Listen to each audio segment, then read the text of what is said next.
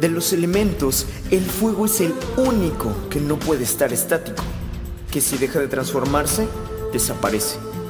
Bienvenidos sean todos los que sienten la llama de la transformación ardiendo en su interior, aquellos que buscan una realidad diferente y que entienden la vida como un proceso de evolución permanente. Yo soy Jazz Petkov y aquí somos fuego. Hoy somos fuego. Señoras y señores, muy buenas noches. ¿Cómo se encuentran esta, esta noche? Ah, estamos haciendo algunas pruebas con el audio, entonces probablemente de repente se escuche medio raro, pero estoy muy contento de estar aquí con ustedes en una nueva emisión del podcast Somos de Fuego. Ustedes ya me conocen, soy Petkov y el día de hoy en específico me siento un poco nervioso porque tenemos una invitada. El capítulo anterior fue un exitazo, fue la primera vez que teníamos eh, eh, una persona invitada al podcast esta es la segunda vez que va a haber alguien eh, que se sume a este a esta transmisión. Transmisión, me encanta, como si estuviéramos en vivo. Pero se siente, se siente, porque escucho, escucho y veo las, los comentarios que todo el mundo me manda por redes sociales y agradezco mucho que, escuchen y que estén aquí pegados con nosotros. Entonces, esta noche, esta noche de... ¿A qué estamos hoy? Espera. Domingo 29 de mayo. esta noche tenemos aquí a la única, la inigualable, la espectacular. la señorita Lorena Ivonne Venado. Hola. Hola, hola, ¿qué tal? ¿Cómo están? Qué, sensual se oye tu voz en el micrófono. es la primera vez que escucho mi voz en el micrófono, de hecho. ¿De verdad? ¿Nunca habías estado en un micrófono con tu, con tu voz en tus oídos? No. ¿Y qué tal se siente? Raro pero bien. Claro, está padre, ¿no? sí, está, padre. Regularmente es una sensación muy extraña porque una cosa es lo que vimos de nuestra voz dentro de nuestra cabeza y después escucharla por fuera es como de wow. Exacto. ¿Quién es esa persona con esa voz tan sensual? Eso, no me pasó a mí, pero seguro te está sucediendo a ti. No creo. Bueno, no sé. bueno, quisiera, quisiera hablarles más de Lore, pero vamos a dejar que ella nos hable de, sí misma. Solo les voy a contar un poquito de cómo la conocí. Hace, hoy estamos en 2022, hace aproximadamente 10 años, aprox. Eh, en un momento muy extraño de mi vida, yo vivía en la ciudad de Puebla, en México, porque tenemos, tenemos escuchas de otras partes del mundo.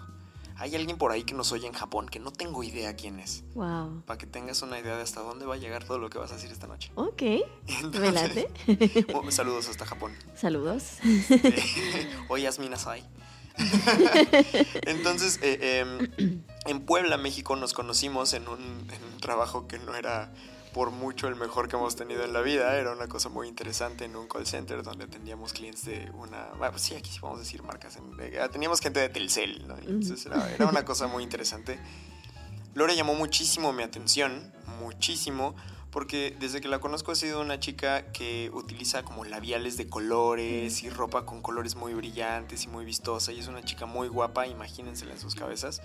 Entonces, eh, eh, eh, desde entonces tengo un crush con ella, no es secreto para nadie, pero este, allí nos conocimos y pasado el tiempo, no nos hicimos como los grandes amigos, pero pasado el tiempo por medio de las redes sociales retomamos contacto y el día de hoy porque la vida da muchas vueltas de una manera muy extraña. Está aquí en casa, en Playa del Carmen, disfrutando del calorcito y, transmitiendo por primera vez en un podcast.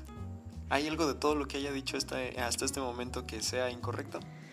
Para nada, de hecho todo lo que dijiste está bien y yo creo que yo le agregaría que nos conocimos en, en este trabajo que, como dices, no fue el mejor, pero fue este tipo de trabajos donde, ¿sabes? Como que estás estudiando y es, es como mientras tanto. Y creo que yo disfruté también esa etapa, ¿sabes? Aunque evidentemente no era el trabajo de tus sueños o de mis sueños, pero disfruté mucho las amistades que hice ahí. Y la época de relax, como de, ok, sí estudiaba y trabajaba, pero al mismo tiempo era como la fiesta y era como sencillamente como vivir el día. Y creo que lo sigo haciendo de alguna manera, pero en ese momento fue una etapa muy linda de mi vida. Entonces, este, sí, o sea, no, no lo veo como el trabajo de, sino más bien como una etapa muy bonita de personas que conocí, incluyéndote a ti. Este, personas muy bonitas que de verdad marcaron una muy buena parte de mí. Nice. Me encanta escuchar eso. y, y tendrían que ver la manera tan bonita en que sonríe cuando cuenta de todo esto. Creo que hasta ahorita no he registrado que alguna de las personas que trabajaban con nosotros nos escuche, pero seguro lo harán. Seguro lo harán cuando sepan que estás aquí. Entonces les mandamos un gran saludo. Un saludo, Coinsos. Este. eh, sí, conocí a Medio Mundo ahí en Coinza porque pues no había manera de no conocer a Medio Sí. Mundo porque tú y yo este, cubríamos comidas, ¿te acuerdas? O nos sí. mandaban así a varios lugares, entonces al menos de vista sí nos conocen. Por Entonces, supuesto. sí, sí, sí. Por supuesto, por supuesto. De, de la gente que me acuerdo así, saludos a, Jessica, saludos a... No sé si eran como de tu crew, pero yo le mando muchos saludos a mi amiguita Valeria, a Dulce, que no he vuelto a saber nada de ella, pero seguro esto llegará a sus oídos en algún momento. Me mencionabas hace rato y no me acordaba de él, a Antonio. Ujú. Ajá. Ah, el Toño, sí es cierto. Toño, espero que estés muy bien. Apenas me enteré por redes sociales que ya tuvo hijos y se casó y etcétera. Ok.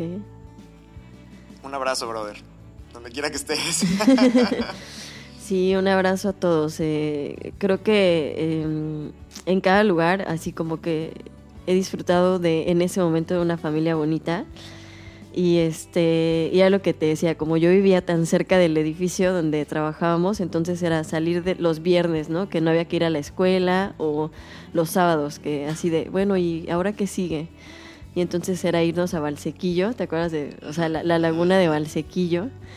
O irnos a la casa de alguien porque el fraccionamiento estaba ahí al lado, entonces, este, pues bueno, a la casa de quién, no, pues vamos a, a la casa de tal persona y ahí se armaba la fiesta improvisada. Entonces, a mí me encantó esa época. Creo que guardo, hace rato que estábamos escuchando música de como de trova y así, a mí la trova me recuerda mucho a Puebla. Entonces me empezó a traer, esa música me empezó así como a revivir cosas, sentimientos y mucha nostalgia. Entonces es muy lindo. Qué bueno, pero, pero nostalgia bonita, quiero creer. Sí, bonita, bonita. Sí, qué bueno. Sí. Qué bueno. Como tu sonrisa. pues, pues sí, miren, eh, em, hoy seguramente vamos a abordar muchos recuerdos, muchas cosas bonitas. eh, va a haber mucho aprendizaje, por supuesto, siempre lo hay, al menos yo quiero creer que siempre hay muchos aprendizajes. eh, que se van a llevar alguna, alguna cosa chida. Algo, algo bonito que estaba pensando que, que podemos aportar el día de hoy es como esta parte de cuántos años sin vernos, cuántos años de, de- de- desde aquel momento que no nos habíamos visto, que de repente habíamos platicado, de repente la videollamada, de repente de no saber nada uno del otro y casi casi de la noche a la mañana, de un momento a otro es como de, bienvenida, estás en la misma ciudad que yo y nos damos un abrazo y como si no hubiera pasado el tiempo, ¿no? qué, padre es eso. Y es que, eh, como te decía, yo creo que todos sienten cierta conexión o empatía con que tienes, hay ciertas personas, porque no pasa con todos, que los dejas de ver años, pero los vuelves a ver y es como los hubieras visto a- ayer, ¿no? Y yo creo que nos pasa igual. Creo que los dos somos como súper abiertos y es así como que, ay, ¿qué onda? ¿Cómo estás? Y otra vez volvemos a hacer conexión y platicamos y demás. Y cuando me pongo a pensar así de, bueno, ¿y por qué no nos hablábamos como tanto? No era que nos ignorábamos, pero no nos hablábamos tanto en ese momento. Pero yo creo que como que cada quien estaba experimentando cosas diferentes, ¿no? Y tal vez no era el momento, pero hay ciertas personas que por alguna razón ahí van a seguir. Correcto. Y así los dejes de ver por mucho tiempo, cuando los, los vuelves a ver, si te sientes realmente conectada a esa persona o cierta vibración es como muy parecida, entonces vuelve otra vez a surgir. Y Ajá. entonces, pues sí, yo me sentí muy contenta porque eh, después de este viaje tan largo, llegar aquí a, a Playa del Carmen y sentirme tan bien recibida fue la cosa más rica del mundo, de verdad. Me- encantó, me encantó. Yo venía muerta de cansancio, pero eh, ser recibida con flores y luego con esa sonrisa y luego con ese sentimiento, porque alguien puede decir, estás en tu casa, pero mm, no lo, no lo sientes, ¿sabes? Pero no, no solo lo dices, sino que además lo demuestras y me siento bienvenida. Entonces, eso es lo que a mí me, me gusta bastante. Hasta el momento yo me siento muy, muy, muy bien. Muy bien recibida. Qué bueno, porque he procurado esforzarme mucho. Y sí, la verdad que sí, lo he visto, lo he visto. Gracias, gracias. De verdad que, que- que me lo digas me, me hace muy feliz. Em, bueno, vamos a empezar con la sesión de preguntas. Ok. No, eh, digo, hasta ahorita hemos hablado un poquito como, como de cómo nos conocemos, etcétera, etcétera, y de la vibra y- y, tal.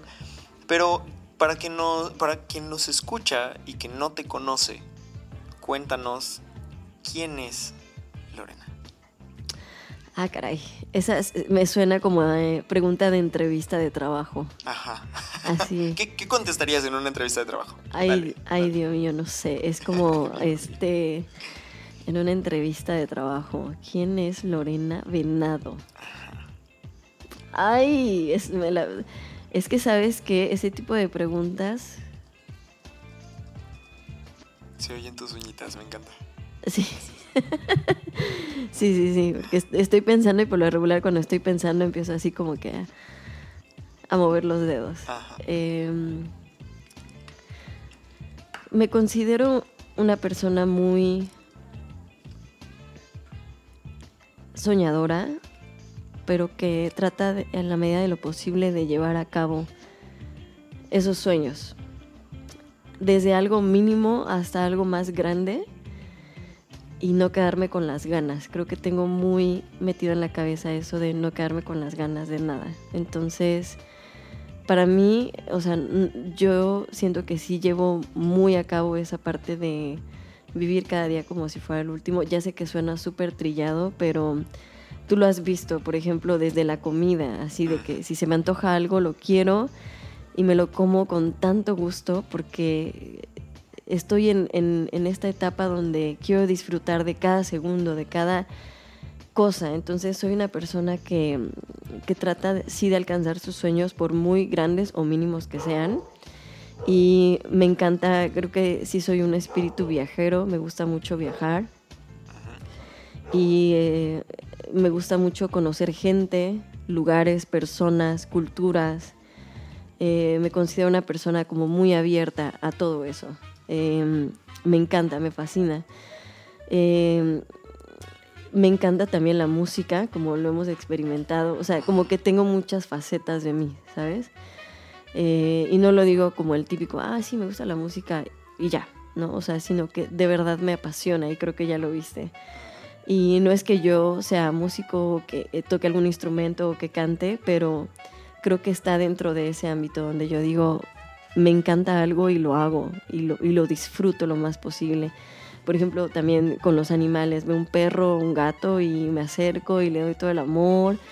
Entonces, creo que soy una persona, no sé si apasionada, pero que me gusta mucho disfrutar de, de- y últimamente me he dado cuenta de cuánto es, qué tan valioso es disfrutar de, de cada momento, por muy pequeño, entre comillas, que sea, porque a veces esos son los momentos que más apreciamos al final, ¿no? Esos momentos pequeños y la compañía y demás. Este, creo que también un- ese podría ser como algo bueno de mí, tal vez, pero también a veces llego como al extremo de no enfocarme en algo. Ok. Entonces, eso es algo en lo que tengo que trabajar constantemente porque puedo, puedo perder el, como que puedo perder el rumbo muchas veces.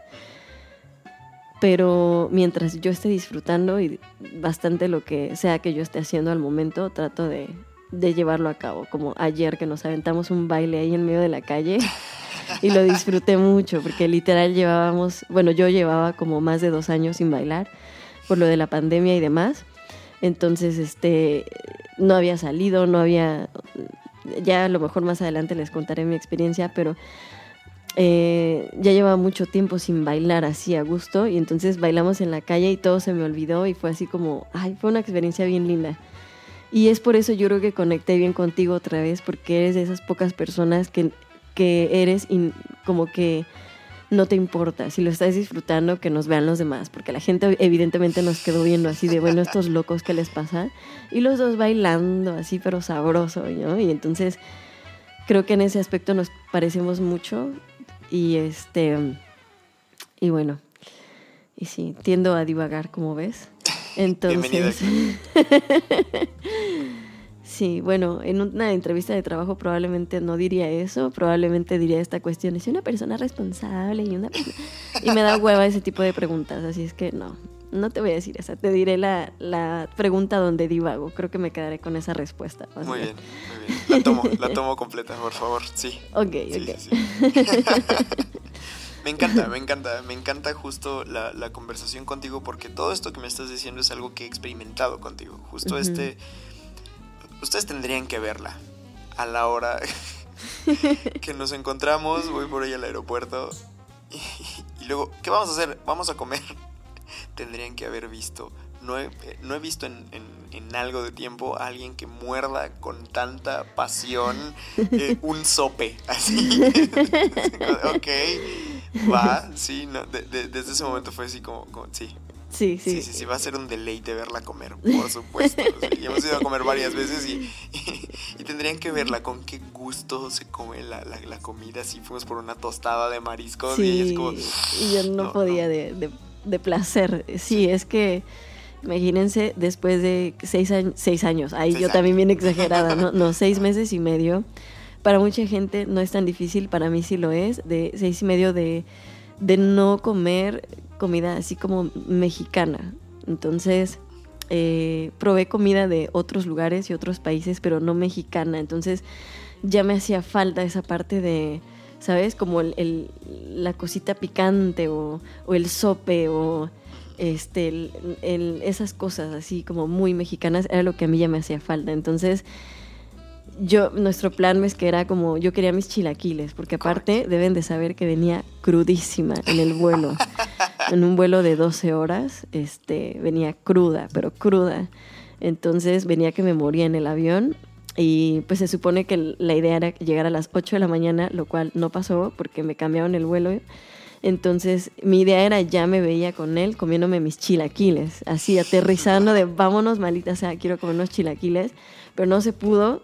Entonces, este, tuve que agarrar el siguiente vuelo y entonces llegué más tarde y en lo que lo esperaba me fui a comer unos chilaquiles al Tox.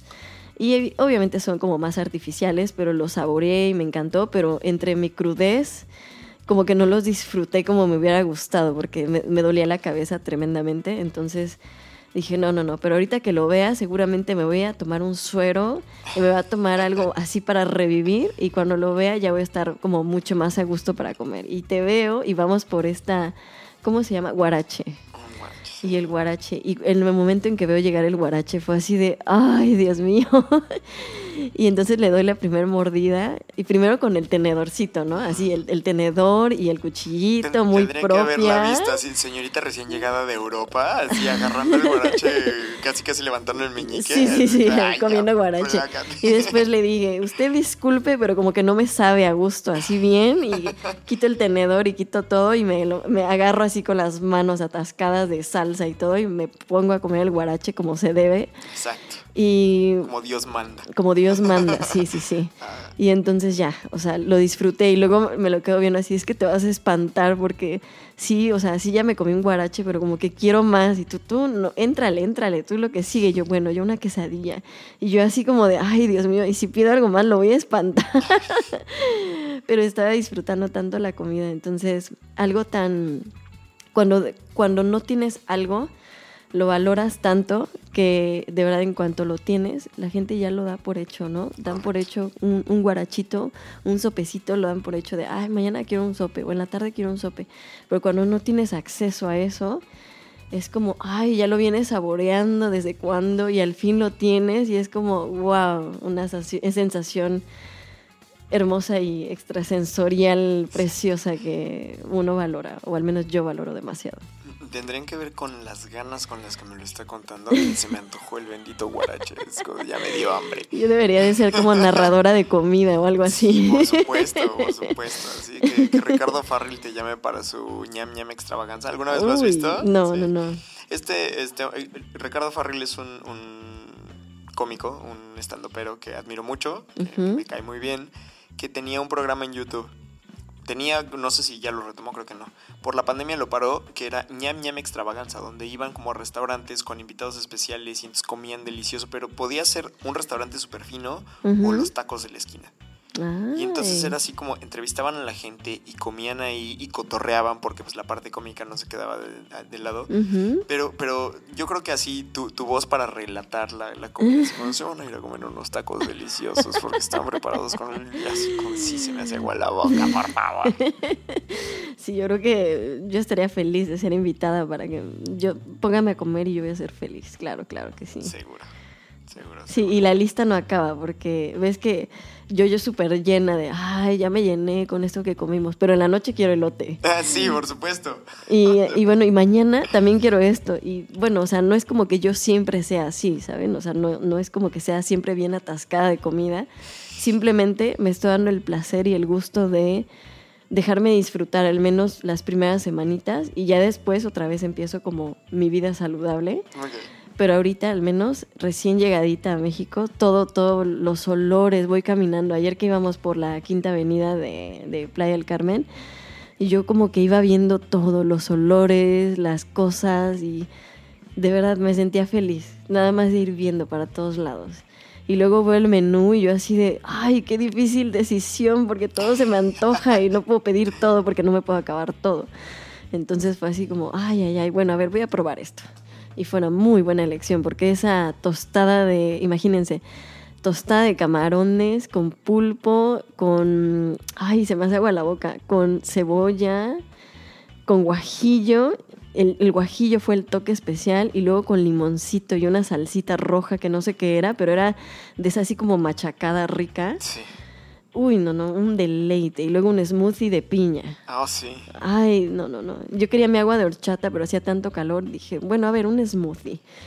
Entonces, este, todo ha sido un deleite. Lo que he comido de ayer y hoy que llegué es como, me siento feliz, feliz. No, no, de verdad, yo insisto, tendrían que verla como lo está contando. Así, yo nomás la veo y se me hace agua en la boca. Eso salió muy mal. Este, Ah, bueno, ok. La escucho. no me voy a retractar de ello, pero la escucho y, y sí, sí, sí, me, me da hambre. Y se te hace agua la Y se me hace boca. agua la boca, sí, por supuesto.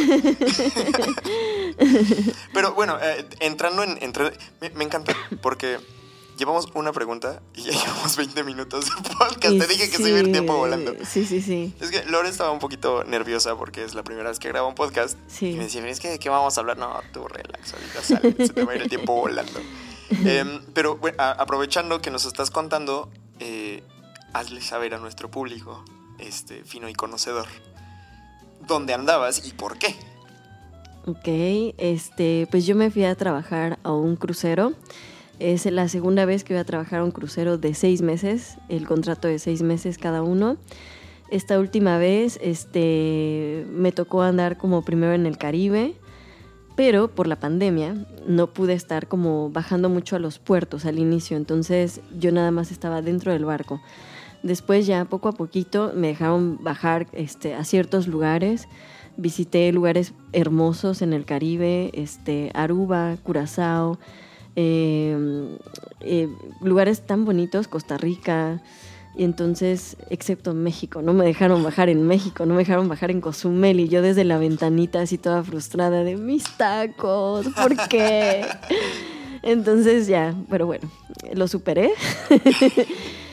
y estuvimos ahí unos meses. Después, perdón, me fui, nos fuimos para Europa. Hicimos un crossing de siete días para Europa. Y en Europa, vaya, o sea, fueron una experiencia muy bonita. Eh, anduvimos por este, Grecia, eh, Italia, Francia, eh, Turquía y así. Me encantó, me encantó estos lugares a los que fuimos. Croacia me encantó también. Y es por eso que, bueno, eh, ya en Europa nos empezaron a dejar bajar más, a visitar los puertos. Y fue ahí donde dije, bueno, si no tengo comida mexicana, este, pero voy a probar. A mí me encanta el, lugar que yo visito, eh, conocer, como dije, la cultura, la gente y la comida.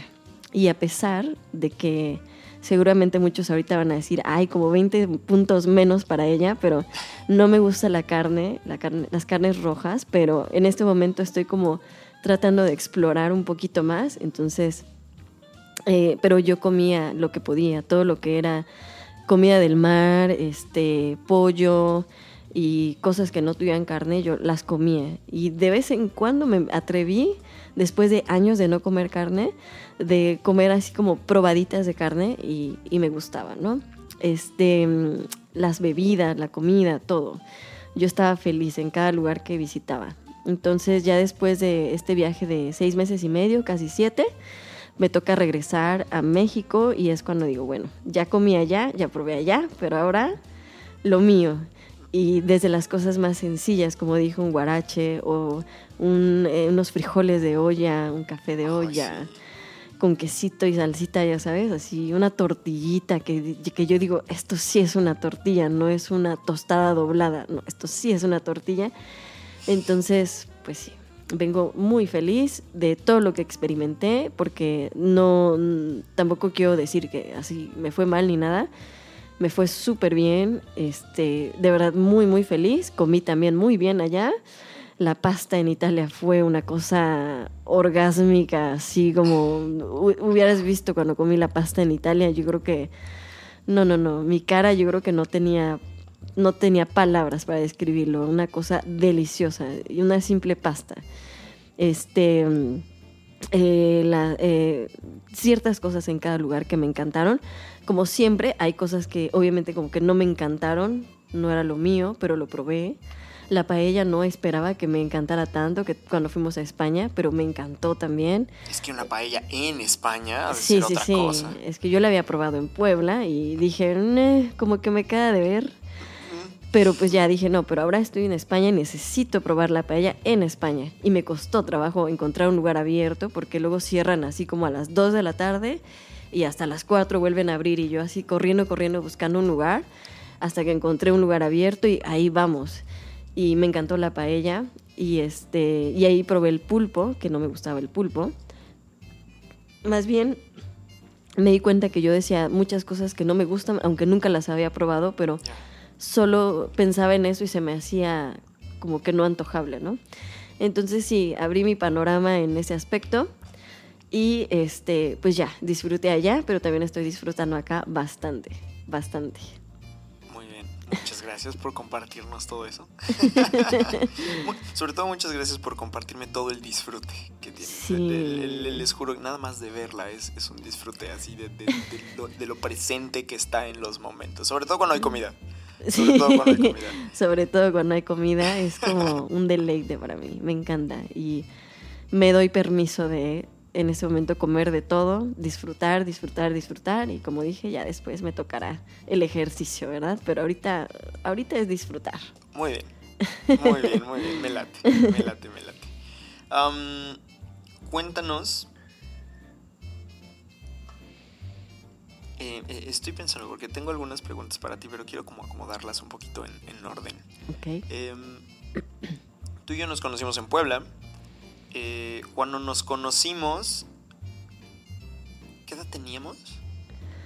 Uh, no sé, pues es que si tiene como 10, 11 años, yo tenía como 22. Sí, something. Sí, como 22 porque renuncié cuando tenía 23.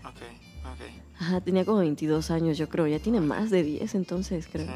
Como 11 años que nos conocimos. Bueno, con eso se pueden dar idea de qué edad tenemos. Sí. Sí, sí, somos contemporáneos.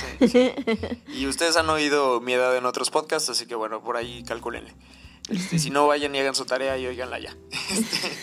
Este, eh, em, pero la pregunta era, o sea, un poco abordar la parte de la edad como para que la gente que nos escucha se dé una idea, porque nos oye público de, todas las edades, para que se den una idea de que no es difícil ni imposible crear experiencias así. Eh, encontrar un trabajo en un crucero, tener la oportunidad de irte a viajar por el mundo, de crear tus sueños, sea cual sea el que sea, sea cual sea el que sea. E-, esas son cosas que, solo el, español te permite, ¿sabes? Sí. Así como el mira, ven a ver para que veas. Ándale. sube para arriba. Ajá, los, pleonasmos así terribles. Este, pero son muy divertidos. bueno, a mí me parece muy gracioso. Em, la pregunta que te iba a hacer a continuación es, como, ¿cuál ha sido dentro de estas experiencias que has tenido viajando en diferentes partes de la República o del mundo? Como la mejor experiencia que tú pudieras mencionar, así como de esta está en el top del top. Ay, Dios mío, es que esa pregunta es muy difícil porque... Porque no quiero escucharme como mamá de, ay, yo quiero a todos mis hijos por igual, porque no es cierto, Eso no existe. no existe. Siempre tienen su favorito, no se hagan. Ajá. Este. mm, Correcto. o sea, yo no quiero decir de, ay, todos los lugares me encantaron. Porque no es cierto. O sea, sí me gustaron, pero sí tengo mis favoritos. Pero de ahí a elegir uno solo que haya sido mi favorito es como, es bien difícil. Porque sí han sido varios. Em, por ejemplo, de los más recientes, creo que se me hizo... Tengo que decir al menos dos o tres, porque no puedo elegir uno solo, pero este cuando fui a Dubrovnik, Croacia, que fue donde eh, grabaron The Game of Thrones, y yo no he visto Game of Thrones, por cierto. E- Eso sí te da puntos menos, lo de la carne no. Eso sí. bueno, ya no me odien, pero estoy ya estoy poniéndome al corriente con esas series y todo eso, ¿ok? Entonces, este, pero sí vi como tres episodios. Ok, eh, para, para topar en dónde estabas parada, ¿no? Sí, sí, sí. Este, no, pero sí lo voy a, ver en algún momento. Pero fui ahí y fue un lugar maravilloso, porque a mí me gustan mucho los lugares, yo digo como lugares con alma. Es decir, no es una simple ciudad nada más, sino que tú llegas y ves las ruinas y sientes esa vibra de la gente que vivió antes, ¿no? Sientes esa vibra del lugar, se siente esa vibra de las ruinas. Entonces, este, llegué y evidentemente es un- uno de los pueblos, o creo que es el pueblo más viejo en Croacia, y se veía estilo así como castillito, ¿sabes? Así, las escaleritas, todas las callecitas, todo era tan hermoso y luego el lago, este, el- perdón, el, océano con el agua cristalina. Eh, visualmente fue una cosa magnífica, fue una cosa indescriptible. Y después fui con un croata y este croata, o sea, el, el chico con el que yo iba sabía lo que estaba haciendo. Él sabía obviamente comunicarse con la gente y sabía perfectamente qué comer. Y buscó un restaurante, eh, no precisamente el más popular, porque los más populares eh, deben saber es carísimo ahí, carísimo. Entonces, este, si íbamos a uno de los que estaban en la avenida principal, nos iba a salir muy caro, iba a ser comida buena pero cara. Y me dijo, no hay necesidad de eso. Y así checó un restaurante muy bueno, de muy buen renombre, pero estaba más escondidito y más pequeño. Y por lo mismo era como más hogareño y me encantó ese, esa parte porque creo que a mí me gusta más sentir ese aspecto como si estuviera entrando a la casa de alguien a comer, ¿sabes? Eh, eh, como me sentí como si hubiera entrado a la casa de un croata a comer comida de Croacia, porque estaba tan pequeño el lugar y tan a gusto, así me sentí. Luego, eh, probamos las, ¿cómo te dije que se llaman? Lo que se abre, las conchitas, este, este. mus- mussels, los estos... am, Sí,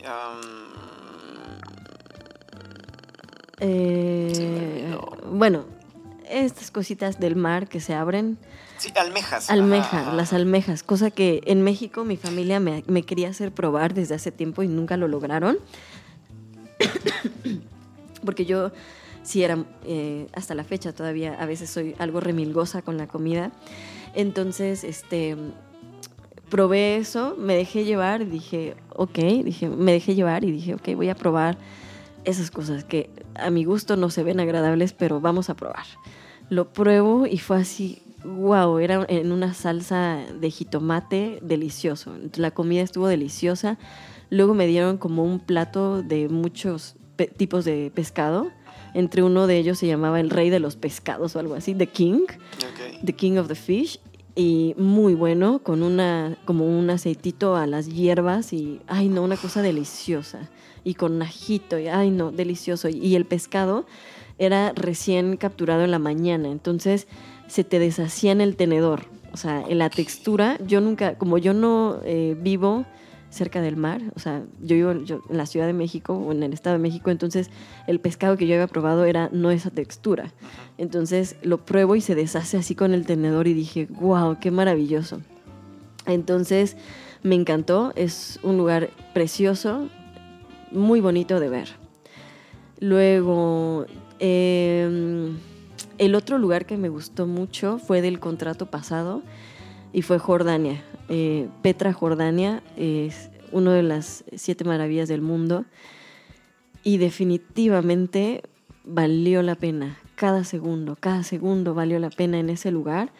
Vi y créanme que está difícil ese ranking también, pero ahí, ahí sí puedo decir que vi el atardecer más bonito que he visto en mi vida. Wow, ok. Y los atardeceres en el mar y los atardeceres cuando vas haciendo un crossing en el, en el barco, que no hay nada a tu alrededor, son espectaculares. Pero en Jordania vi el atardecer más bonito. Era como que veníamos de regreso de, de Jordania, de, de Petra, este, en el autobús, y vemos un atardecer con muchos colores, como que iba como por etapas, así como que hasta arriba se veía un tono naranja, le seguía un rojo, un amarillo, un azul, diferentes tipos de azul. Entonces iba como por líneas, no sé cómo explicarlo. Y luego entre eso, imagínense Jordania y las montañas. Uy, la cosa más hermosa, hermosa. Entonces, este, nos tuvimos que bajar a tomar fotos, pero como bien dice Alan, por el mundo las fotos no le hacían justicia para nada al lugar tan maravilloso. Y sí he tenido que aprender también cuándo guardar el celular y decir, esto me lo guardo para mí. No voy a llevar ninguna foto o video de esto, pero estoy viviendo el momento. Y eh, sí, traté de capturar ciertas fotos, pero cuando vi que no estaba capturando el momento, dije, voy a guardar el celular y simplemente lo voy a disfrutar. Y fue lo que hice. Y me encantó. Eh, lo mismo, un lugar con mucha historia, un lugar con eh, demasiada, demasiados años. Entonces, este, fue lo que me gustó mucho de ese lugar. Y, híjole, bueno, es que me puedo seguir aquí toda la noche, entonces voy a decir esos dos, porque vi- obviamente Italia y Grecia también. En Grecia, imagínense, Atenas y este Míconos. Y no tuve la suerte de ir a Santorini, pero Míconos se parece un poco en las casas blancas con azul. Y les aquí como un pequeño fact, las casas son blancas y si ustedes ven en internet, así como Santorini o Mykonos, van a ver que las, son unas como cerritos, montañitas, eh, con casas blancas, todas son blancas con techos azules y las puertas son azules. Así debe de ser, como que así lo est- estipuló el gobierno para hacerlo más turístico, pero eh, también es porque en la antigüedad usaban mucho el blanco para, eh, como que era una manera de ahuyentar o como de protegerse de las bacterias porque no tenían mucho acceso al agua. Entonces el blanco les ayudaba mucho también para regular la temperatura. Y de ahí empezaron a crear esta regla de, ok, todos tienen que tener blanco en las casas y no de, de rebasar lo- el- los dos pisos. No, no, tú no ves edificios de tres pisos, cuatro pisos, tiene que ser todo dos pisos. Y se me hace bien chistoso porque las esquinas son como redondeadas, no es como las casas así rectangulares, sino que la esquina, las esquinas son como un poquito redondeadas. La arquitectura de ahí me encantó también y el lugar este que visité en Mykonos con eh, lugares de 2000 años de antigüedad, la estatua este, las estatuas que habían ahí, eh, toda esta historia de mitología griega, eh, la manera en la que vivían, todo eso me maravilló. Uy, y Eslovenia, Ajá, con el, el, eh, la crema esta que me dieron de mushroom de Champiñón. en, en un pan. O sea, es como un pan con un hueco, un pan grande que servía de plato, pero era un pan, con una tapa arriba y adentro estaba la sopa. Entonces abres el pan y sale así como la sopa humeante Dentro del pan. dentro del pan. No se remoja. Sí se remoja, pero el pan es grueso y es como hasta como un poquito durito, como tiene una textura de bolillo, pero un poquito más durito y sí te lo puedes comer sin problemas. Este, Como pero el- ajá. Como los. Guadalajara, los virotes, no sé si los conoces, que, que la textura no es la de un bolillo que es como muy delgadita, sino es como más gruesa la, la capa. No sé si los conoces. No los conozco. Bueno, la gente de Guadalajara sabrá de lo que les hablo, no te preocupes. Ok. Ya tendremos oportunidad de ir. Sí, pero ese, ese, esa sopa estuvo buenísima y el lugar era, haz de cuenta, como un canalito y las casas a los lados. Ok. Se me hizo mucho como muy, muy bonita esa experiencia, como mucha tranquilidad. La- eh, sentía que la, la gente vivía muy en paz y muy tranquila. Y este, muy bonito igual visualmente. Entonces todo a donde yo volteara me, me gustaba. Y el plus fue la comida y fue la sopa ahí en el pan, muy rica. Entonces, bueno. Y sí, creo que de los lugares que recuerdo ahorita serían esos. Ok. Ok, ok. Pa- pasamos a lo siguiente porque si no, aquí te vas a acordar de más de cosas todo, y ahí nos sí. vemos mañana. sí. Exacto. Podcast en tres partes. Segunda temporada del podcast con Lore contándonos de otro viaje. Otro viaje.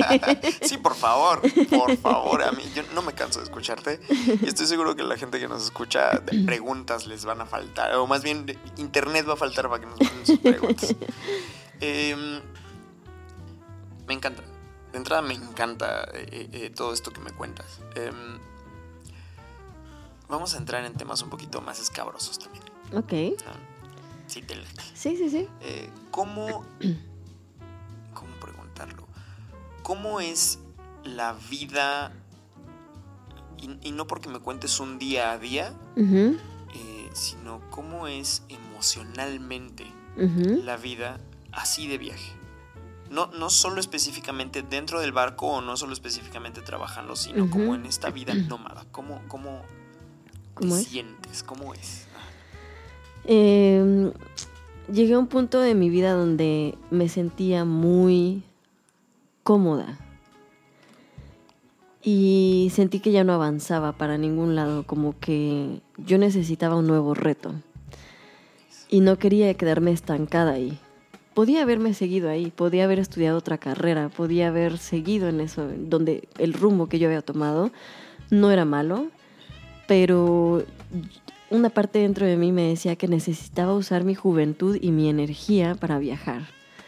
Y más adelante, ya ahora sí establecerme en un solo lugar, ahora sí que quedarme quieta, como dice mi abuelita, y ahora sí, ya me quedo en este lugar. Pero tenía esta cosquillita de, no, pero todavía tengo esta energía para viajar y lo quiero aprovechar, porque ya más grande ya no voy a poder tanto, no, no es que sea imposible, pero me va a costar más trabajo.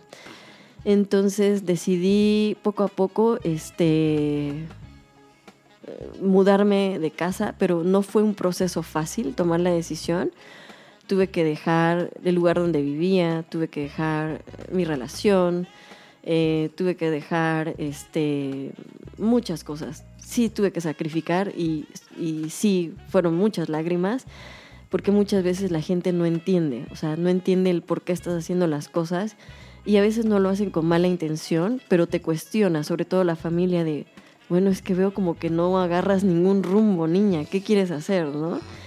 Entonces, el seguir, el decir, bueno, a veces llegas, bueno, yo llegué a un punto en el que dije, bueno, es que no sé qué hago, pero al menos sé que estoy yendo para algún lugar donde me voy a sentir mejor. Es lo único que quiero. Y poco a poco, en un lapso de como unos dos años, fui descubriendo de, a ver, ¿qué quiero hacer? ¿Quiero estudiar otra cosa o qué quiero hacer? ¿no? Y solita me ponía a meditar hasta que tomé la decisión de viajar y dije, ya tenía esta intención de irme a los cruceros. Y bueno, no, habla, no me voy a meter en la cuestión de los cruceros, sino del viaje, como tú dijiste. Yo creo que sí tienes eh, que ser un poquito desapegado, porque no solo conoces lugares, sino conoces personas. Y a veces tienes que disfrutar eso por un tiempo corto, porque no sabes ni cuándo los vas a volver a ver, ni sabes cuándo vas a regresar al lugar.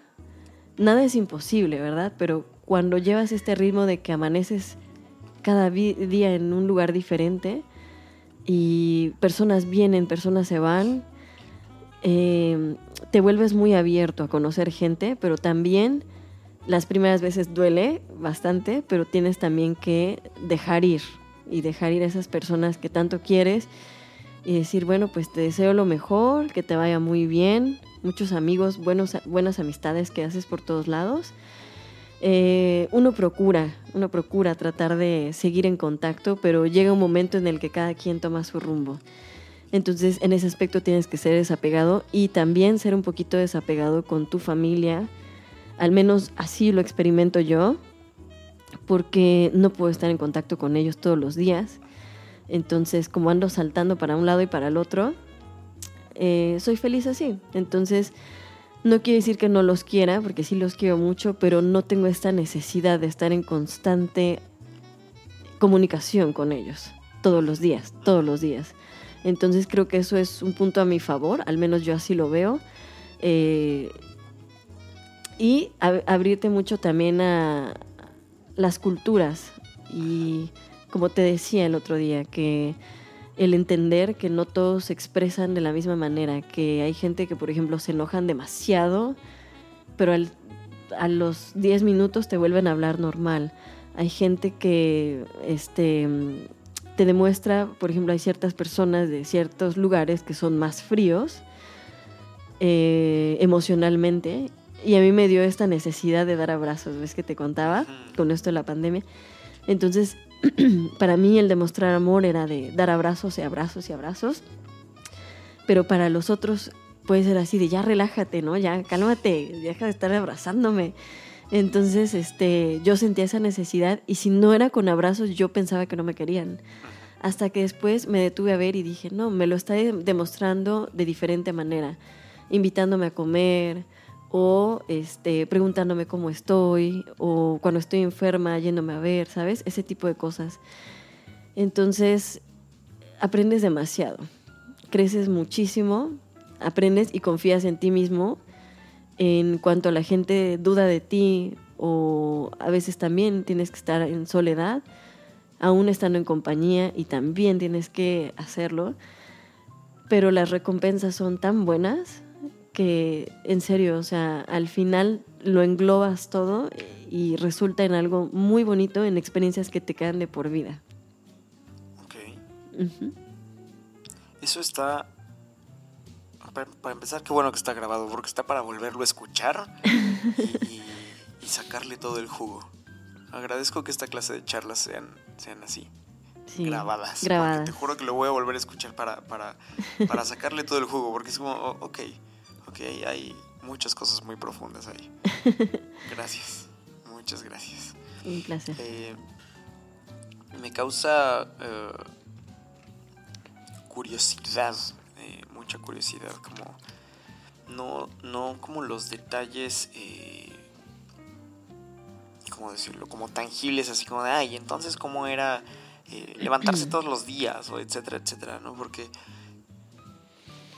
Creo fervientemente que lo que experimentamos todos los días en cuestión mecánica, así como lo que como la forma en la que nos va económicamente o como la pareja que tenemos o como todas estas cosas que existen a nuestro alrededor son el resultado de lo que proyectamos emocionalmente primero de afuera hacia adentro y que lo transformamos en nuestra realidad. sí, es, es como el contexto que tenemos es el resultado del contenido que somos de ese contexto.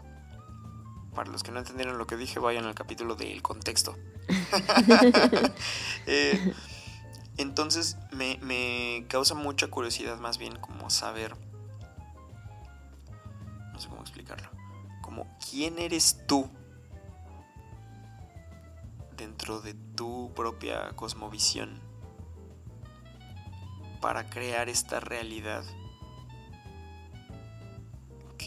al menos lo que se alcanza a ver es que te tiene en constante movimiento y que te tiene presente. Si me explico, que te tiene como, como contenta de estoy disfrutando aquí el momento y me ha dado todos estos aprendizajes y me tiene en constante crecimiento.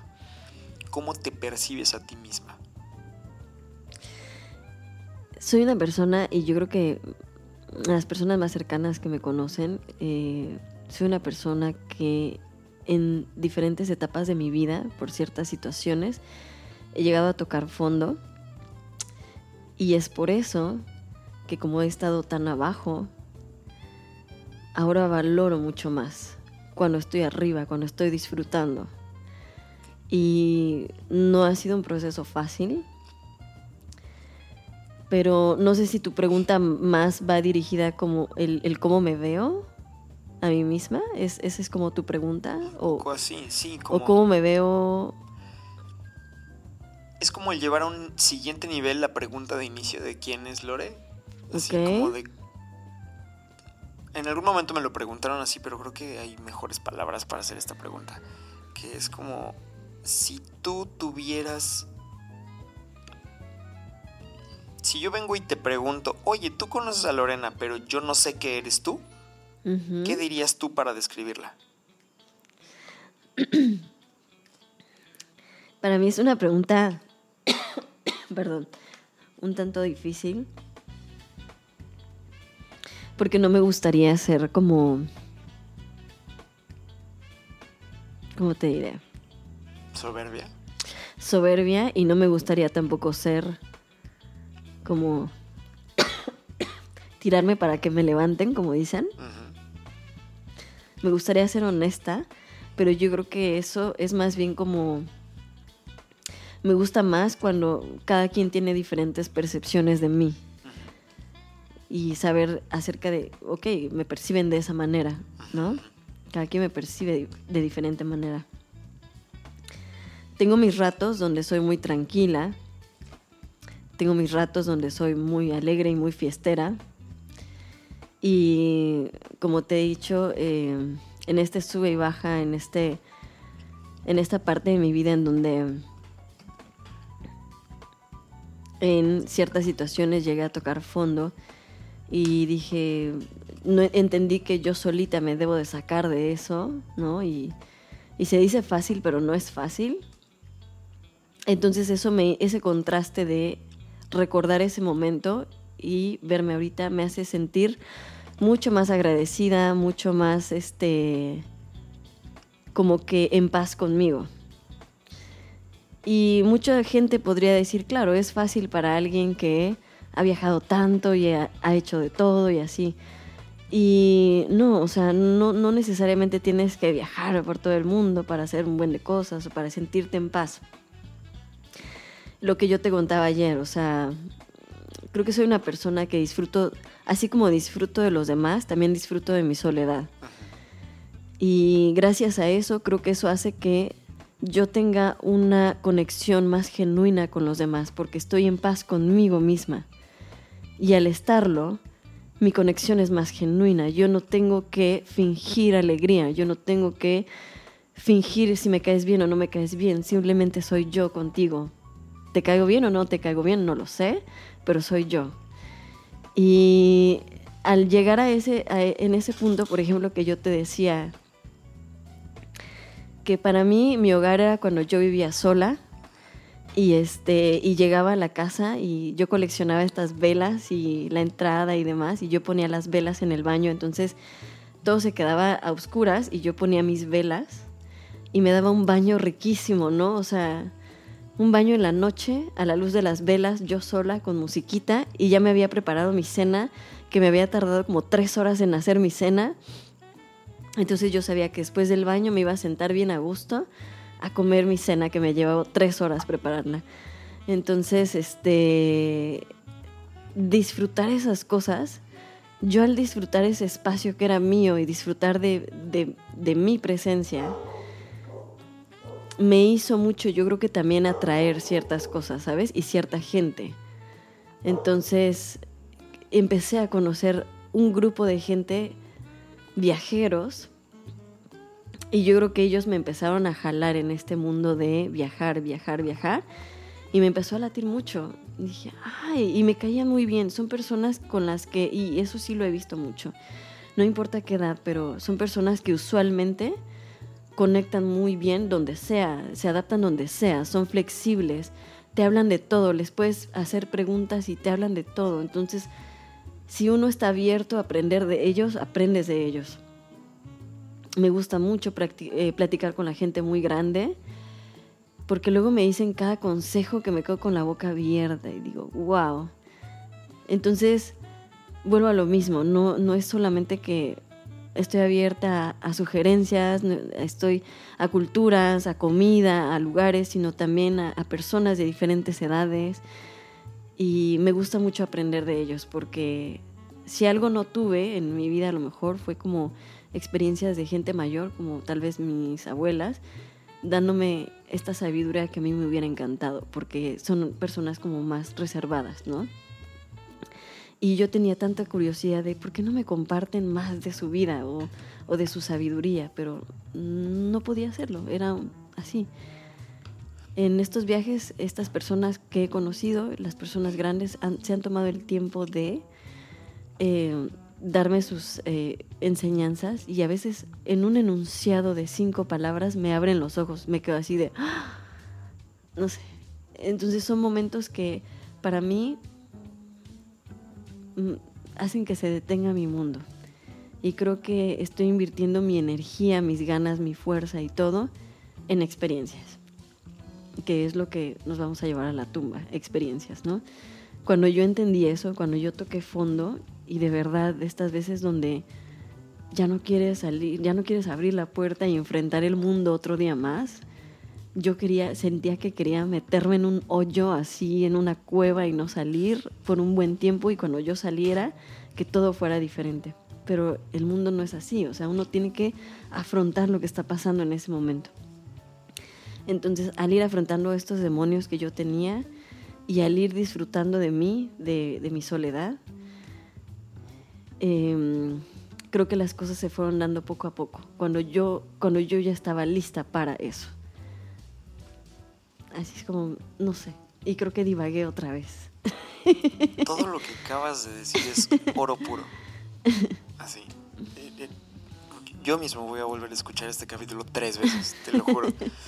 Porque así, ahorita, haciendo memoria de los últimos minutos, de toda la belleza que acabas de decir.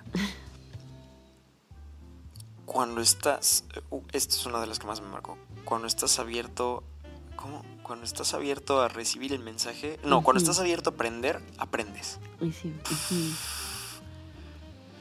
hay, mucha profundidad en eso. Y, el, y me quedó mucho esto que acabas de decir de como yo aprendo a estar bien conmigo mismo, soy honesto estando contigo mismo, porque soy yo. Te caiga bien o no te caiga bien. esas dos, así nomás para empezar, son oro puro. Sí. Gracias. uno, por ejemplo, cuando alguien está, o a mí me pasó cuando estaba muy triste y me sentía no suficiente para nada en muchos aspectos, entonces yo lo veía en una habitación llena de gente, por ejemplo. Me, me, retraía y no quería hablar. Era así como, mm", ¿sabes? Cuando yo usualmente hablaba mucho y hubo esa época en la que no me daban ganas de hablar. También uno debe respetar esas partes, donde, ese momento donde, pues sí estoy aquí, pero no quiero hablar.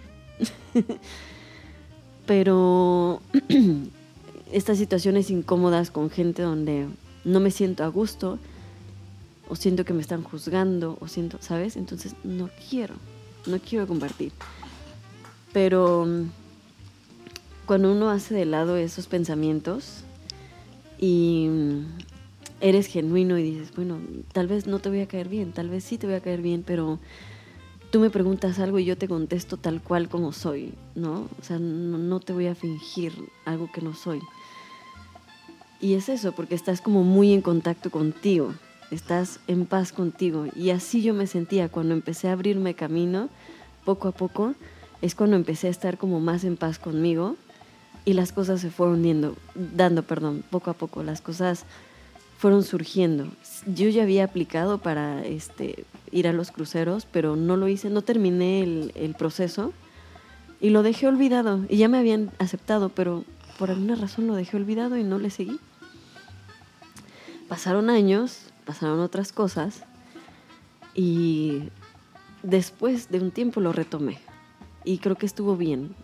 No me debo de eh, arrepentir de nada, porque también el tiempo en el que no estuve trabajando en cruceros, el tiempo que me quedé en Puebla y luego que me fui eh, con mi familia a México, ese tiempo también fue primordial para que yo tuviera esa madurez suficiente para ahora sí salir y enfrentar el mundo. Porque déjenme decirles, para los que me escuchan y que ya han trabajado en barcos, yo creo que la vida de barco no es para cualquiera. Y también la vida de nómada no es para cualquiera. La vida minimalista incluso que habíamos platicado no es para cualquiera. Porque yo tuve que deshacerme de todo eh, y quedarme literal como con unas tres, cuatro cajas de mis cosas y lo demás vender y regalar. Y mucha gente es demasiado aprensiva con sus cosas y algo tan mínimo les cuesta demasiado trabajo, ¿sabes? Este, entonces, y aparte, o sea, la vida de barco no es para todos porque estás en constante crecimiento, en constante cambio, en constante eh, conexión con gente, lugares, este, como que tus sentidos están al mil, o al menos yo así lo siento. Y llega en el momento, siento que las sensaciones son como por mil, ¿sabes? Si estás, muy, estás triste, estás demasiado triste. Y como que te avientan así al ruedo de órale, ahí vas. Y tienes que tú solito empezar a hacer tus, tus amigos para no sentirte solo en ciertos momentos, porque sí es necesario tener una red y tus amigos y tus familiares y todo están lejos de ti. Entonces aquí haces como una nueva familia. Pero también tienes que aprender a estar solo, pero también tienes que aprender que a lo mejor ahí llega a haber un momento en el que te sientes demasiado solo. Y por eso es que yo creo que me fui en el lugar, en el momento, perdón, indicado, porque si yo me hubiera sentido demasiado sola a los 22 estando en un crucero, hubiera renunciado y me hubiera ido, porque no, no estaba lista para enfrentar eso. Pero esta vez mi soledad no me, no me friqueó tanto, ¿sabes? Fue así en los momentos en los que, no sé, la regué, mis amigos se enojaron conmigo, o yo qué sé, o los amigos tienen otros planes y cada quien tiene sus novias, novios y tienen otro plan y tengo que estar sola, o los conflictos que llegan a ver en el trabajo, donde uno dice, la regué, la regué, el día de hoy me fue súper mal en el trabajo, la regué horrible y no sé ni qué voy a hacer mañana para arreglarlo. Y tú solito te tienes que echar porras, porque a lo mejor te quieres apoyar en ese amigo o amiga, pero volteas a ver ese amigo y amiga y están igual o peor de desechos que tú. Entre el cansancio, entre el regaño, porque sí llegan a ser muy estrictos a veces en sus protocolos, el cansancio, el regaño, el extrañar a la familia o eso, a veces ni siquiera están en el mood o a veces dices, no, no le voy a dar hard time de decirle, ay, mira, me está pasando esto y esto, cuando tú mismo estás viendo que ellos también necesitan de ti. Entonces como que todos nos cuidamos, ¿sabes? Y a veces nada más te encierras y eso me pasó la última vez. Se fue una persona que yo quería mucho, entonces sí me pegó y me encerré en la cabina sí se me salieron las lagrimitas y sentí horrible, horrible. Son unas cabinas chiquititas, entonces, este, creo que, bueno, eh, hay que aprender también eso. Y yo ya estaba un poco lista para eso. más bien yo ya estaba lista para eso porque ya había estado viviendo sola mucho tiempo. No me dio miedo esa, esa parte de soledad y de yo solita apapacharme y darme palmaditas en la espalda de, ok, sí hay días donde tú solito dices, la regué hoy, horrible, estoy bien pendeja, estoy, no sé qué, no sé ni por qué, había veces que yo pensaba y decía, no sé ni por qué me tienen aquí, la regué horrible, pero, ok, vamos a solucionarlo. Vamos a ver qué pedo. ahorita vemos ahorita qué vemos qué pedo. Y empieza uno a pensar en plan A, plan B, plan C, plan D y al siguiente día te despiertas renovado y a seguirle, ¿no? Entonces, en esos momentos donde uno tiene que darse esas palmaditas, muchos no lo hacen y yo antes no lo hacía. Yo me hundía en esa espiral, en ese túnel de llevarme más abajo y más abajo y más abajo, de no, claro, es que estoy bien tonta, es que, claro, o sea, y me sigo y me sigo insultando a mí misma y, de tonta no, no paso, ¿sabes? Ok. Entonces sí, esa, eh, tal vez a mucha gente no le conflictó hacer eso. A mí eso me llevó mucho tiempo hacerlo, el ser tolerante conmigo misma. El, es, el ser tolerante y decir, sí, puedo cometer errores, pero los voy a solucionar. Mucho tiempo no, yo no podía hacer eso. Entonces sí, eh, no es para todos, pero, pero si te motivas tú solito a decir, ok, quiero hacerlo, yo creo que lo haces y, este y estás en esta montaña rusa de, emociones y estos momentos demasiado fuertes, en tanto buenos y malos, y este y al final te queda una experiencia inolvidable. Bravo. Gracias. Muchas, muchas gracias, de verdad. Algo que, que me resuena ahorita en la cabeza es... Gracias mamá por esta frase que es, nadie está listo hasta que está listo. Y no hay otro modo así. Sí, tiene toda la razón. Esa es una de las frases que yo te decía, que luego los Ajá. señores, estos este, guests con los que yo hablo, muy viejitos, que me comparten su sabiduría, como en este tipo de frases que tú me dices, a veces con una oración de unas cuantas palabras te dicen todo. Nadie está listo hasta que está listo. Y, y es verdad, ¿no? O sea, yo diría, es válido, es válido y respeto mucho también a los demás cuando alguien dice, no, mi, mi sueño es más bien quedarme en casa y hacer una familia, es muy respetable, es muy válido. O, o alguna otra persona diría, no, qué flojera estar viajando todo el tiempo y sin descanso, porque también uno tiene que aguantar el ritmo de trabajar y viajar siete días a la semana sin descanso, a veces estar parados 12 horas, a veces haberte ido a... Ah, porque uno ve en las redes sociales lo bonito, las fotos de... Era lo que te decía, que decían, no, pues es que estás viviendo un sueño, ¿no? Porque claro, ay, hoy estás en Grecia y mañana estás en Italia y luego estás aquí y estás allá. Y ven esa, esa parte bonita en las redes sociales, pero no ven el detrás de. No ven que sí, ya me fui a Atenas, me fui a solear todo el santo día, regresé con una migraña espantosa. Todo valió la pena, claro que sí pero tengo que trabajar así. Nada más me da tiempo de llegar corriendo, bañarme, en 20 minutos ya estar lista y vámonos a trabajar con sueño, con migraña, con todo, pero en el trabajo te exigen lo mismo y tienes que rendir lo mismo. Y si no estás dando resultados, ¿qué está pasando? Exacto. Y luego, como uno se quiere divertir y no sentirse solo, en la noche está la fiesta. Y después de haberte dado ya, el- desde que te levantaste temprano y luego te fuiste a solear y luego regresaste a trabajar y te quedaste parado un buen de horas sin descansar, a veces sin comer, y luego en la noche te sigues la fiesta, llevar ese ritmo constante es como desgastante, pero vale totalmente la pena. Sí. sí. Es, es- creo que esta es una lección muy importante para todos los que to- todos los que estamos aquí, incluso los que estamos hablando en este micrófono. No hay que olvidar que las redes sociales son un catálogo de las cosas chidas que ocurren en la vida de la gente, pero que toda esa producción lleva un detrás de cámaras. ¿no? Este, lo platicaba con quién, no me acuerdo, lo platicaba hace unos días con alguien así como, no, pues es que, eh, qué chido, imagínate ser un empresario de esos multimillonarios que andan viajando y etcétera, etcétera. Es como de, güey, no tienes ni idea Claro, de la del- putiza que es ser un empresario.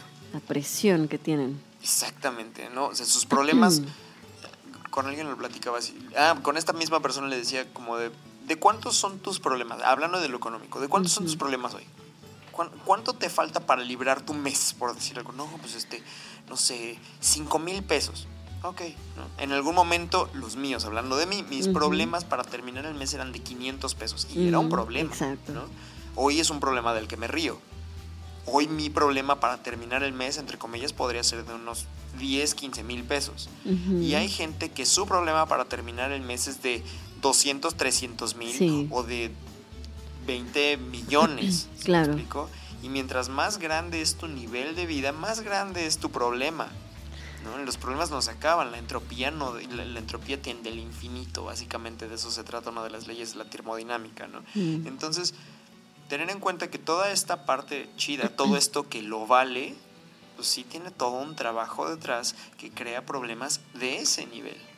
Y ahí como un una pequeña nota, me, eh, algo que a mí me motivó bastante y que va relacionado con lo que dices. Vean la película de Walt Disney. ¿La has visto? La de, La de la su de vida. Walt Disney, no la he visto. La de su, la vida de Walt Disney. Ok.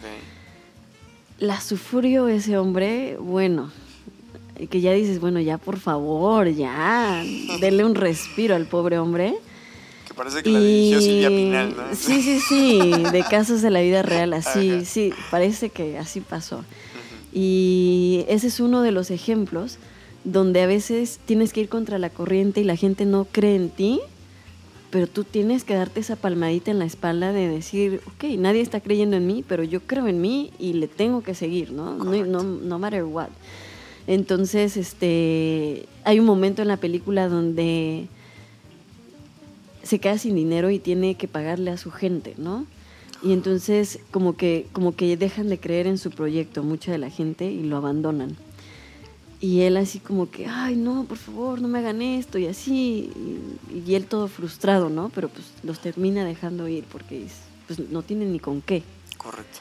Y este, al grado que luego no tenía ni dónde dormir, con tal de seguir sus sueños, ¿no? La sufrió. Y como él, bueno, hay varios ejemplos. Steve Jobs, como yo creo que el más trillado. Este, y hay muchos ejemplos más de personas que tuvieron que luchar bastante. También otra sugerencia, el documental de ah, los gigantes que construyeron América, si no mal recuerdo el nombre, donde habla y te hacen una, te, te dan como que te van ligando uno y otro, hablan, hablan de, este, de Ford, de Rockefeller, de, ¿sabes? Así de, de todos estos empresarios tan grandes que sí, sí llegaron a ese nivel en el que estaban, pero lo que tuvieron que hacer para llegar a eso, a veces hasta tenían que jugar sucio y decir, ¿sabes qué? Hazte para allá que yo voy primero, ¿no? Y no digo que eso sea bueno, pero es como un ajedrez, es como un juego constante, es un juego mental donde no puedes ceder a la presión, ¿sabes?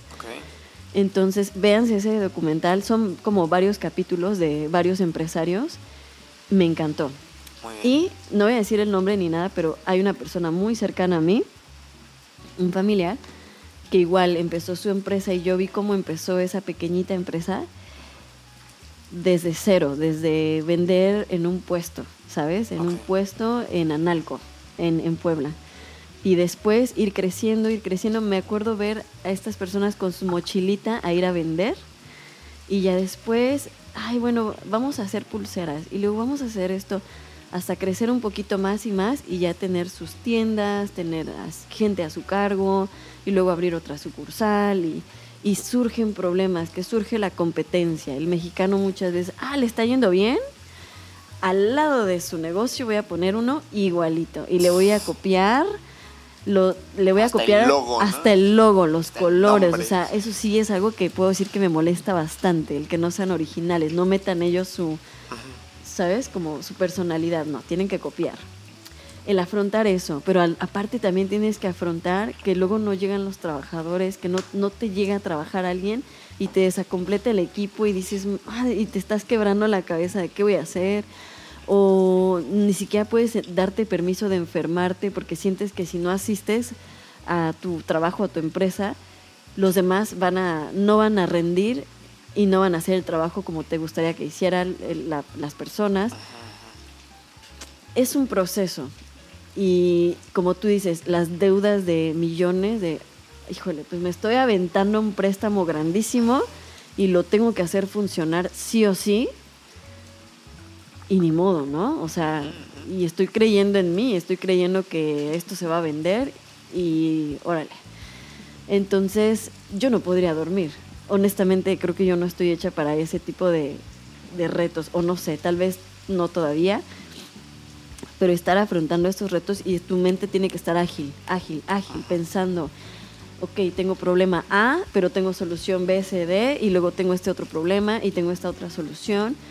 Este, lo veía mucho con mis managers, su mente tenía que estar ágil todo el tiempo de, ah, está este problema, pero necesito solucionarlo allá, pero me están hablando por teléfono y luego está pasando esto tu mente tiene que estar en mil lugares y luego recibir llamadas a las 2, 3 de la mañana y luego te quieres recostar un ratito en la tarde, ah, no, pero te vuelven a llamar, no, no, así, tienes que estar bien alerta y no todo el mundo está dispuesto a eso. Y, sí, o sea, como tú dices, a lo mejor yo estoy a 15 mil pesos para llegar a final de mes.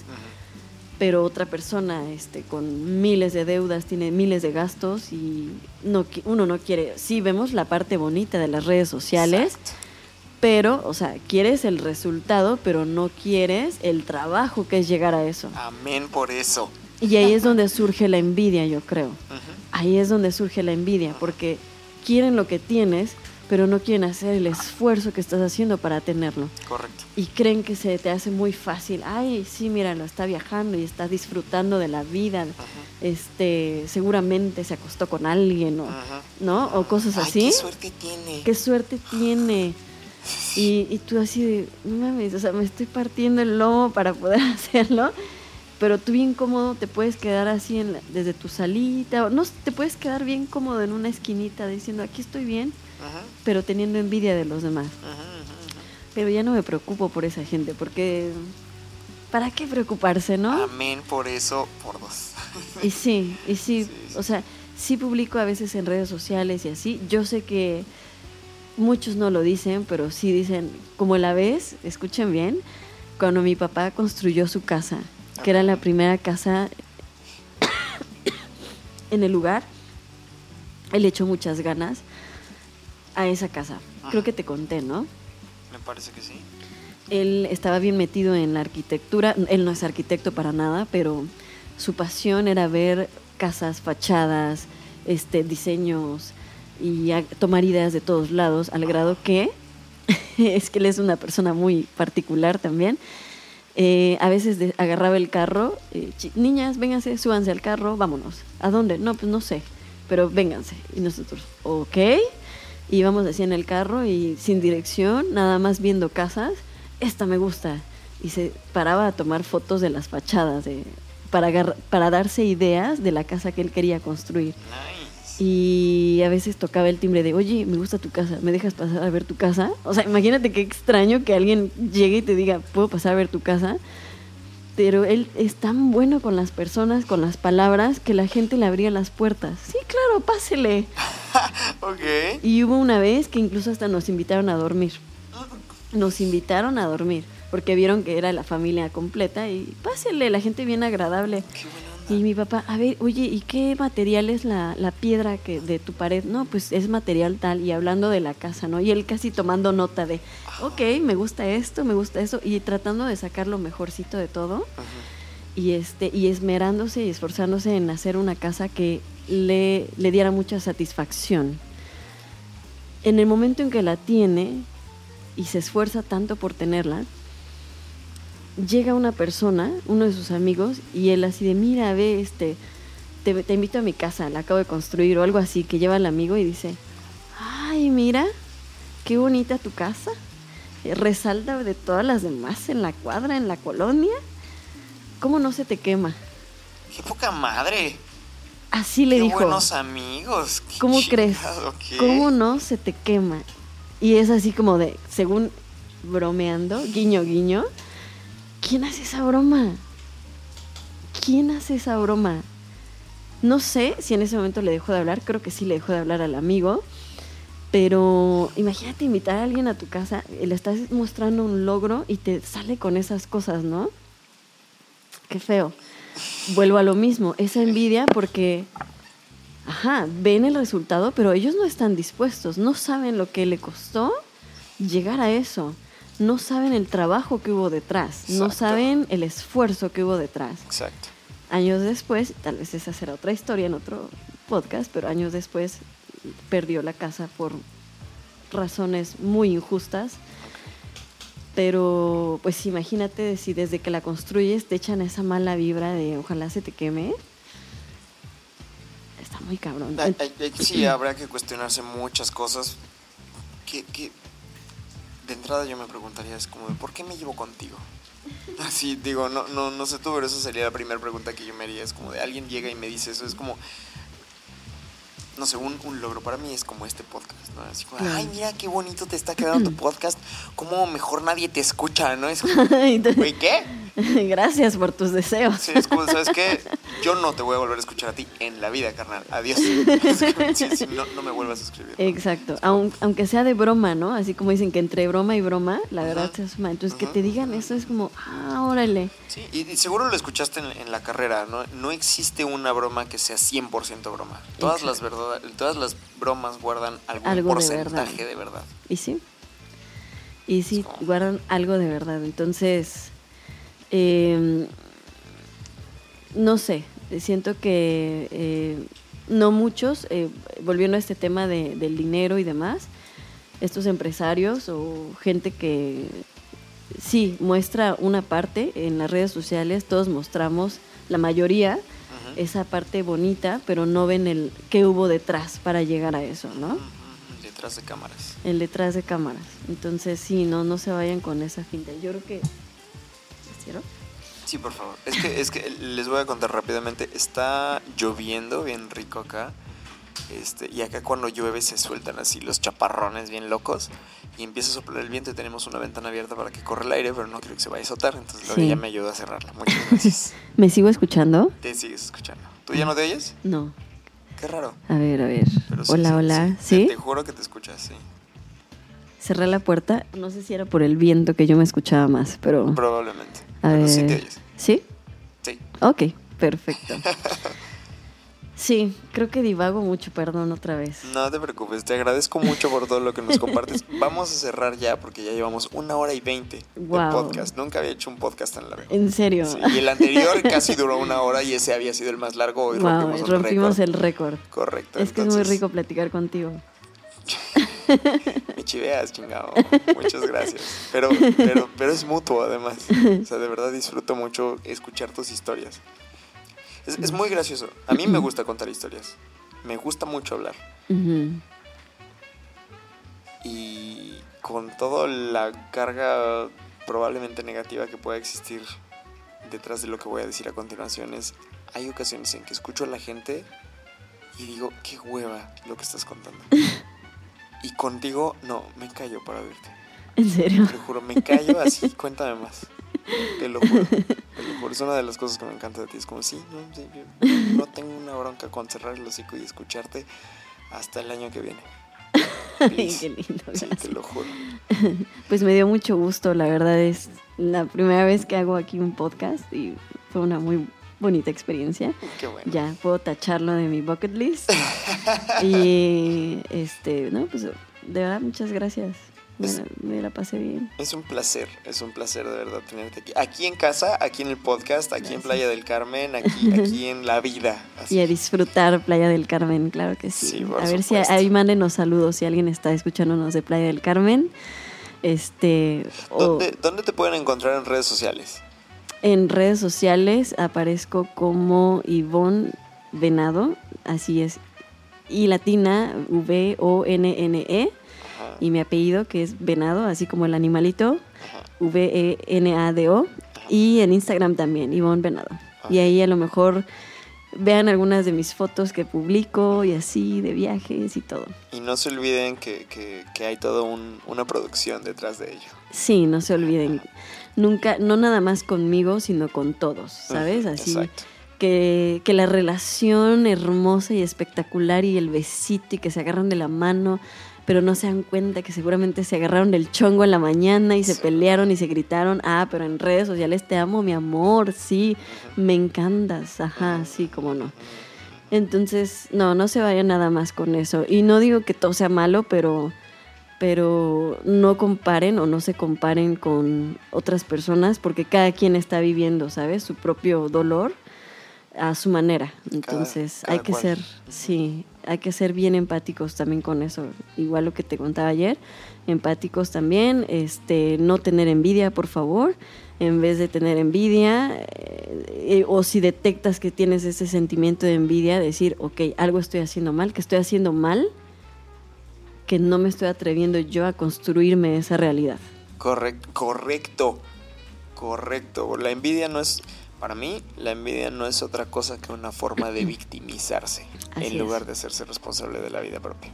Que el comparativo sea para crecer yo, no por encima del otro, sino para utilizarlo como un, ok, perfecto, ¿qué me ha hecho falta a mí para no tener ese resultado que estoy viendo en el otro y que me gustaría? No, y es que hay que ser honestos, porque no está mal decir que tengo celos o que tengo envidia o que estoy triste o que estoy enojado. O sea, esos sentimientos existen por algo. Correcto, No, no somos perfectos, ¿sabes? correcto.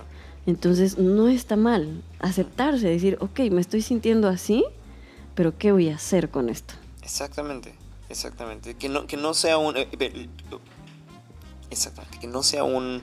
¿Qué voy a hacer con esto para aventárselo encima al otro? Sino que voy a hacer con esto para crecer, Ujú. para, crecer de a de veras, para, para que me motive a moverme hacia otro lado. Así a es. crear un resultado diferente. Hacer un contenido diferente para crear un contexto distinto. Así es. Bueno, pues muchas, muchas gracias. Muchas gracias, Lore, por todo. Un placer. A mí me encantó, me encantó estar aquí. Bueno, y pues a todos los que nos están escuchando, les mando un abrazo, mucho amor. Em, este capítulo me, me complace además dedicárselo con todo cariño a una amiga que ahorita está pasando por un momento un poquito complicado, que creo que con todos los mensajes que acabamos de dar le, le va a llegar muy chido. Gaby, te mando un abrazo muy muy fuerte. Espero que todo esto te sirva para enamorarte de tu propia vida. Hay, hay mucho potencial ahí detrás. Todo es una cuestión como de estar presente y decidir amar cada momento sin importar lo que haya. Tanto lo bueno como lo malo es un aprendizaje y es un motivo para crecer si así lo eliges. Y amar cada parte de ti, el lado bueno y el lado malo, y abrazarlo. Y mejorar. Correcto. Entonces, Gaby, igual, ahí si quieres platicar conmigo, con mucho gusto. Y nada, pues un placer. Porque, perdón, perdón, pero creo que no lo mencionamos. Lore estudió psicología. Si no, no es de gratis, no es de gratis. ¿eh? Todo, este, todo este rollo que nos acabamos de aventar no es por nada. Sí, no, Sí, no sí, es por nada, pero fíjate que no, no es como que, ay, voy a dar terapias, porque no, sino más bien es una onda de amistad de, ah, no, pues aquí estoy para escucharte, ¿no? Si necesitas hablar, adelante. Este, tal vez hay momentos donde nada más quieras que te escuchen Correcto. y, y ya. Entonces, es cuando uno de verdad está desesperado y necesita de un oído o alguien que te escuche, alguien que no te va a juzgar, que no te conoce, es, eso es muy, eh, bastante, es una ayuda muy grande Sí, muchas es, es veces. un relief muy Por eso es lo sí, que sí, te decía de los talleres y demás, pero eso es en otro momento, porque nos vamos a seguir y no, a mí... no, y ya vamos por una hora y media. Sí, entonces, ya, ya, ya, ya. Bueno, pues mucho gusto y este y que estén muy bien. Vale. Muchas bendiciones a todos, que les vaya muy bien. Disfrútenlo mucho, compártanlo con sus amigos, síganos en redes sociales, quien guste apoyar en Patreon, bla, bla, bla, bla, bla. Gracias a todos por ser de fuerza, ser de fuerza. No soy un influencer, ni me dedico de lleno a las redes sociales. Tampoco hago esto por dinero. No vendo cursos, no hago retiros. Solamente estoy totalmente comprometido a poner al servicio mi experiencia con la intención de inspirar conexiones saludables entre los seres humanos. Así que si te gusta lo que doy, te invito a que me compartas con tu gente, que me sigas en otras redes como Chas Petkov con el hashtag Somos de Fuego y si lo deseas, que me apoyes también en Patreon para solventar la inversión que requiere el mantenimiento de este podcast. Y aunque no me compartas, te agradezco infinitamente por escuchar, por buscar herramientas para crecer y abrirte opiniones con las que tal vez no estás de acuerdo, pero que usas para aprender de la diversidad del mundo y crecer con ello. Gracias por ser de fuego.